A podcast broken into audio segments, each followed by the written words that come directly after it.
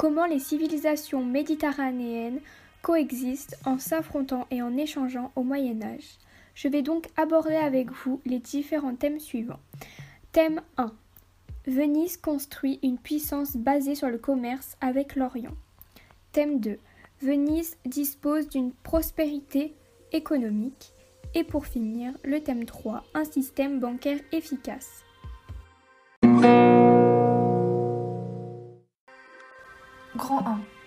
Au XIIe siècle, la cité de Venise a prouvé qu'elle ne cessait de construire sa puissance par le biais de ses puissances locales les plus riches. Celles-ci ont mis en place des solutions pour prêter de l'argent, des prêts déjà appelés ainsi à l'époque, aux hommes qui avaient des projets de se lancer dans le commerce maritime.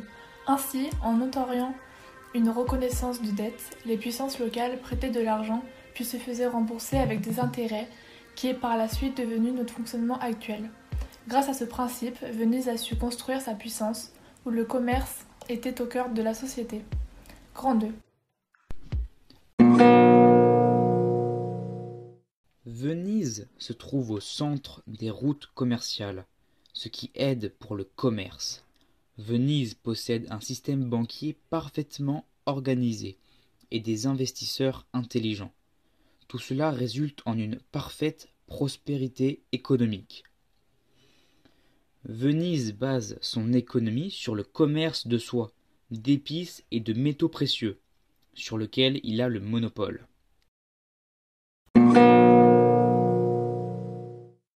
Les marchands empruntent de l'argent aux banquiers, ce qui leur permettait de pouvoir acheter des marchandises et de pouvoir financer leurs bateaux.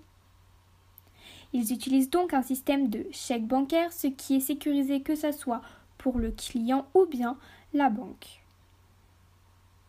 La sécurité est avant tout sur l'échange d'argent et sur de longues distances.